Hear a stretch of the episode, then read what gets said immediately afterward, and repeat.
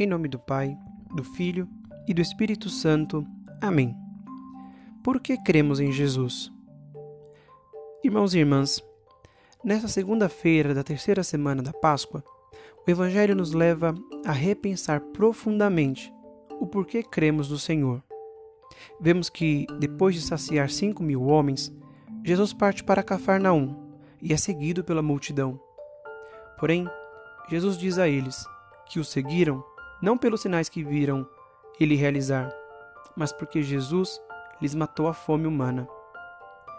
Este acontecimento reflete a atitude de nosso Senhor, mas ao mesmo tempo reflete a atitude que muitas vezes temos nós diante do Senhor.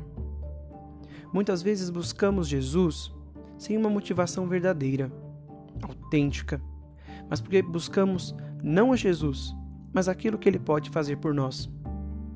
Vemos, por exemplo, em nossas igrejas, pessoas que não frequentam a vida da comunidade, que não participam dos sacramentos, mas que são muito habilidosas em fazer promessas para qualquer santo para conseguirem o que querem.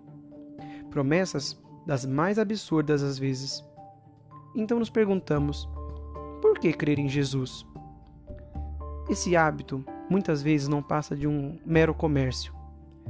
Não passa de uma busca por saciar necessidades humanas, como a multidão do Evangelho, que foi buscar Jesus para não ter mais fome. Uma necessidade extremamente humana. Não podemos tratar Jesus como um mercador. Não podemos tratá-lo como, entre aspas, um faz-tudo. Não podemos nos habituar a buscar Jesus só quando precisamos de algo dele mas precisamos buscar Jesus por quem ele é, não pelo que ele faz.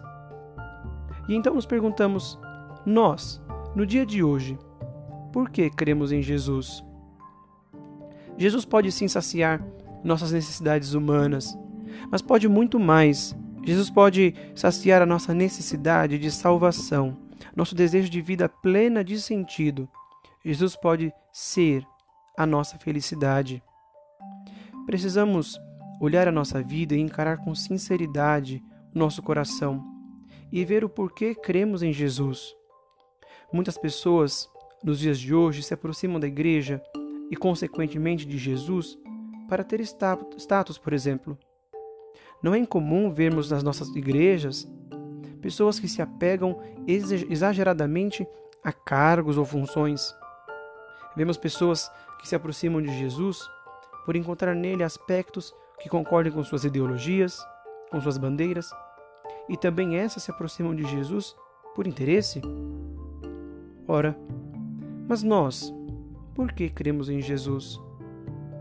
Por que nós acreditamos neste homem simples da Galileia?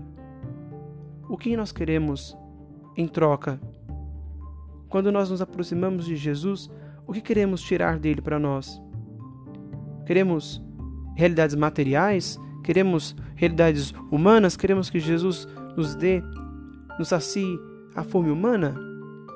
Ou será que buscamos com sinceridade a Jesus e queremos dele, de Jesus nosso Senhor, o bem, a salvação?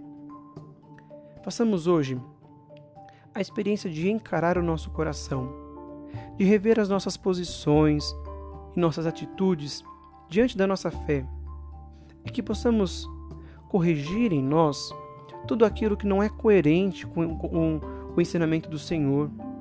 Aprendamos com Jesus. Ele é o nosso mestre, ele é quem nos ensina da melhor forma. Pois então, aprendamos dele como buscá-lo de coração sincero. Pensamos que ele nos ensine com o amor do seu coração a maneira correta de nos encontrarmos com Ele. Jesus, manso e humilde de coração, fazei o nosso coração semelhante ao vosso. Amém.